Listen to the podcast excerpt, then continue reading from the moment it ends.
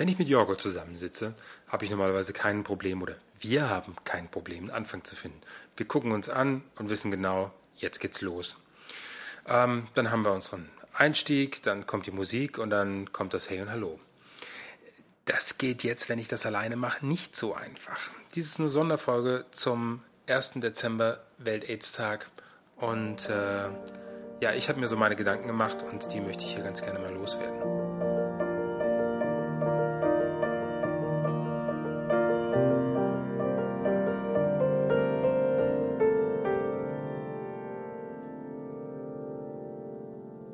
Hey und hallo, hier ist Holger von den bösen Puben. Diesmal allein, wie ihr schon gemerkt habt.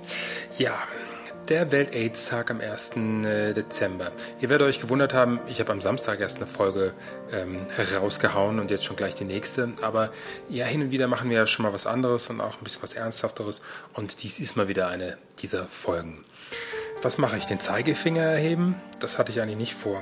Seit Anfang des Jahres engagiere ich mich in Frankfurt für die AIDS-Hilfe, auch regelmäßig und äh, durfte im Rahmen dessen letztes Wochenende am Sonntag einen Kurs der AIDS-Hilfe begleiten, wo es darum geht, die AIDS-Hilfe kennenzulernen, zu sehen, was sie dort machen, wie weit die Prävention fortgeschritten ist und so weiter. Wie gesagt, es war ein Tagesseminar jetzt.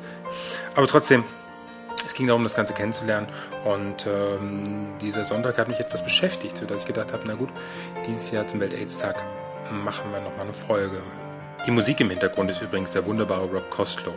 Von dem gibt es einige Sachen im iTunes Store zu kaufen und äh, ich kann nur empfehlen, wenn jemand auf Solo-Klaviermusik steht, sehr schön, sehr gefühlsvoll. Was wissen wir zum Thema, Thema HIV und Thema AIDS? In Deutschland gibt es jedes Jahr etwa 3000 Neuinfektionen. Das ist so viel wie etwa 2008 und vor kurzem ist ja mal wieder berichtet worden, dass die Zahl der Neuinfektionen relativ stabil bleibt. Insgesamt muss man sagen, gibt es in Deutschland 67.000 Infizierte, wovon jährlich etwa 550 sterben. 550 Menschen sterben jährlich an AIDS. Bei 1100 bricht die Krankheit aus, ist aber dann zumindest bei der Hälfte relativ gut in den Griff zu kriegen, weil die Medikation ist ja auch nicht schlecht. Zumindest bei uns in Deutschland und in Europa.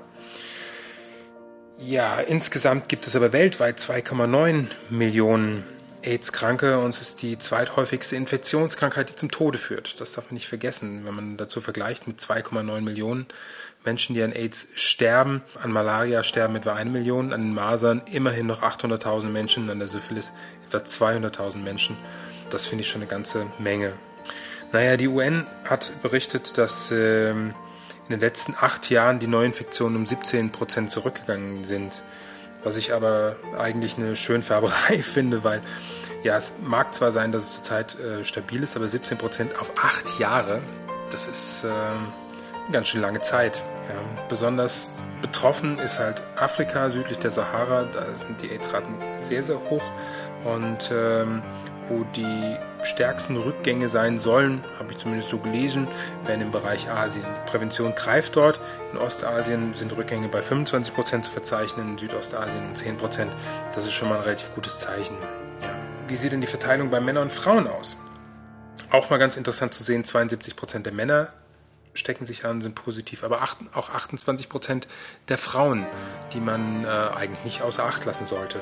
Wenn man davon ausgeht, muss man, muss man das so sehen, 45 Prozent der Infektionen äh, finden bei Heterosexuellen statt. Auf der einen Seite Frauen, auf der anderen Seite Männer und äh, der andere Teil ist dann im Bereich der Homosexuellen zu sehen.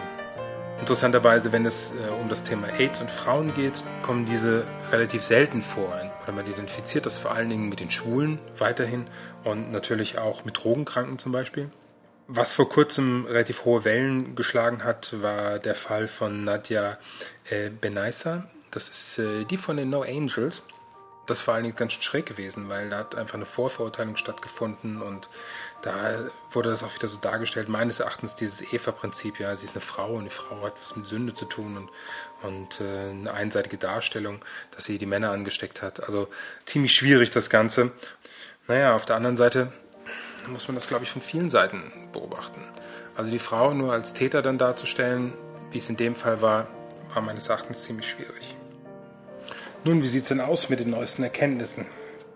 Also, das Risiko der Neuinfektion ist am größten, wenn Viruslast bei dem Partner am höchsten ist. Das findet in der Regel dann statt, kurz nach einer Neuinfektion. Das bedeutet, wenn sich jemand neu angesteckt hat, dann geht die Viruslast extrem hoch, geht dann wieder auf ein relativ niedriges Niveau und wächst dann oder geht dann eine Zeit lang wieder runter, weil das Immunsystem sich dann doch erstmals dagegen wehrt und äh, steigt dann stetig an, solange bis, es, bis die Krankheit dann quasi ausbricht. Und in dieser Zeit, wo die Viruslast am höchsten ist, dort stecken sich die meisten Menschen an. Wäre zwischenzeitlich erwiesen. Weil interessanterweise, und die Zahl finde ich eigentlich ziemlich schwierig. Wenn man mit einem positiven Verkehr hat, das Risiko, dass man sich ansteckt, wäre 1 zu 300. Wurde mir vor kurzem erzählt, ähm, als ich dieses Seminar bei der AIDS-Hilfe hatte. Wie gesagt, was, das fand ich schon ziemlich schwierig. Genauso schwierig fand ich, dass es ähm, diese Schweizer Studie gibt, die sagt, wenn jemand sechs Monate keine Viren im Blut nachgewiesen hat. Das bedeutet, wenn er in der Medikation steht, ja, wenn er die Antivirentherapie konsequent einhält und regelmäßig konzentrieren lässt, äh, nicht Träger einer weiteren sexuellen Krankheit ist, dann wäre sogar das Risiko, sich anzustecken, bei 1 zu einer Million. Halte ich auch sehr, sehr schwierig, weil es ist und bleibt gefährlich, es ist und bleibt einfach ein russisches Roulette und Risiko. Der französische Nationale AIDS-Rat hat sich von dieser Studie distanziert und die WHO, die Weltgesundheitsorganisation, hält diese Studie auch für sehr, sehr gefährlich. Ähm, ich kann dazu nur sagen, immer wieder, Leute, Kondome sind billig. Die kosten nicht viel ja, und haben keine Nebenwirkungen. Medikamente kosten etwa 1500 Euro im Monat und äh, die Medikamente, ich habe einige gute Freunde, die positiv sind und wenn die mir mal erzählen, Durchfall, Hautprobleme, Schlafstörungen und und und, ja, es ist nicht schön, wirklich nicht schön. Vor allen Dingen nicht jeden Morgen aufzuwachen zu müssen, in den Spiegel zu gucken und zu sagen, hey, ich habe AIDS. Ja, obwohl wir natürlich hier in der Enklave sind hier in Europa und äh, uns geht's hier ziemlich gut. Wir haben Prävention, wir haben äh, gute Medikamente, wir haben eine gute gesundheitliche Versorgung. Wir werden nicht pleite, wenn wir die Medikamente bezahlen müssen, ja, weil wir es nämlich bezahlt bekommen, weil die Gemeinschaft nämlich dafür aufkommt. Naja, wie gesagt, uns geht's hier gut und dessen sollten wir uns eigentlich bewusst sein. Und ähm, ich möchte auch noch mal was zur AIDS-Hilfe hier in Frankfurt sagen da ich sie ja kennengelernt habe, hab ich, hatte ich eigentlich nicht gedacht, dass hier so viel gemacht wird und dass hier so viele Menschen dafür aktiv sind. Das hat mich eigentlich schon beeindruckt, was, was alles passiert. Also es gibt insgesamt 98, also knapp 100 Angestellte und allein Ehrenämtler, von denen ich, wie gesagt, einer mit bin, gibt es 160 bei der AIDS-Hilfe. Es gibt zum Beispiel die Station 68 hier äh, an der Frankfurter Uniklinik, in der auch äh, unter anderem auch eine ganze Menge Forschungsarbeit betrieben wird. Und ähm, die von der AIDS-Hilfe soweit mitbetreut wird. Dann gibt es die Rosa Paten. Es gibt, ach, was gibt es denn noch? Den Regenbogendienst, also Pflege und äh, Betreuung. Es gibt KISS, die sich äh, um Stricher kümmern oder Anlaufstelle für, für Stricher sind beispielsweise. Wobei hier in Frankfurt interessanterweise gibt es ein Phänomen. Die Stricher sind hauptsächlich Bulgaren die eher heterosexuell sind und äh, dann ihre Arbeit hier verrichten, um die Familien zu Hause damit zu ernähren. Ja, dann Telefonseelsorge, La Strada, die Drogenhilfe, das AG 36, das vor allen Dingen das äh, Lokal Switchboard betreut, das komplett von Ehrenämtlern geführt wird. Ja, und dann verschiedene Öffentlichkeitsarbeit, die da gemacht wird, vor allem das Foundraising oder äh, ein Kreativteam, das versucht, an Gelder zu kommen, um die AIDS-Hilfe zu sponsoren. Ja, und ähm, ich möchte nochmal hinweisen, nachdem ich das alles hier losgeworden bin, auf die verschiedenen Kampagnen, die es gibt und Internetseiten, die ich natürlich auch auf unsere Seite stellen werde. Zum einen natürlich die Seite der AIDS-Hilfe selbst. Ähm, dann gibt es eine Seite hiv-facts.net. Dort findet man alles über, über die Krankheit und wie sie sich entwickelt und äh, was es beispielsweise für Symptome gibt und so weiter. Dann eine ähm, sehr gute Seite, das ist die IWWIT. Ich weiß, was ich tue. Dort stellen sich beispielsweise Positive vor und äh, sprechen darüber. Interessanterweise, ich weiß, was ich tue. Und dann gibt es nochmal eine Schweizer Seite, die ich gefunden habe, die äh, ich recht interessant finde. Da geht es um Mission Possible. Ähm, wenn ich es mit meinem Partner ohne Gummi machen möchte, was gibt es da für Möglichkeiten und wie, auf was muss ich achten? Und äh, auf die Seite möchte ich ganz gerne mal gehen. Das finde ich nämlich gar nicht so schlecht. Dort gibt es nämlich eine, eine Seite, wo man sehen kann, Sex ohne Gummi, aber sicher. Das bedeutet, wie macht man das? Erstmal mit seinem Partner drei Monate konsequent safer Sex. danach gemeinsam zum Test, danach Vereinbarungen treffen, erstens A, man ist sich gegenseitig treu oder B, mit Sexpartnern außerhalb nur konsequent safer Sex. Und wer die Vereinbarung nicht einhält, weil es irgendwie Kondom geplatzt ist oder äh, trotz Vereinbarung kein Kondom gebraucht wird, teilt man das dem Partner sofort mit. Natürlich gehört da eine Menge Vertrauen dazu und äh, ja, muss sehen, ob man das will oder nicht, ob man das macht oder nicht. Wie gesagt, Gummis kosten nicht viel Geld, sich lieber zu schützen, da sollte nichts gegen sprechen. Ja, das war's von meiner Seite. Am 1. Dezember werden wir natürlich hier in Frankfurt in die Paulskirche gehen, der Jörg und ich. Ein Freund kommt noch soweit mit. Ähm, wir werden den Fackellauf mit begleiten. Dann am äh, AIDS Memorial, wenn die Namen verlesen werden, sind wir auch dabei. Danach geht es ins Switchboard vom AG36. Äh, dort gibt es eine Suppenküche und gibt es immer super leckere Eintöpfe. Und äh, ja, und natürlich werden wir auch wieder was spenden, ganz klar. Ja, ich hoffe, dass es in äh, vielen Städten ähnliche Aktionen gibt, natürlich und dass sich viele von euch mit daran beteiligen. Und jetzt verabschiede ich mich von dieser Seite. Bis dann, bis zum nächsten Mal. Euer Holger.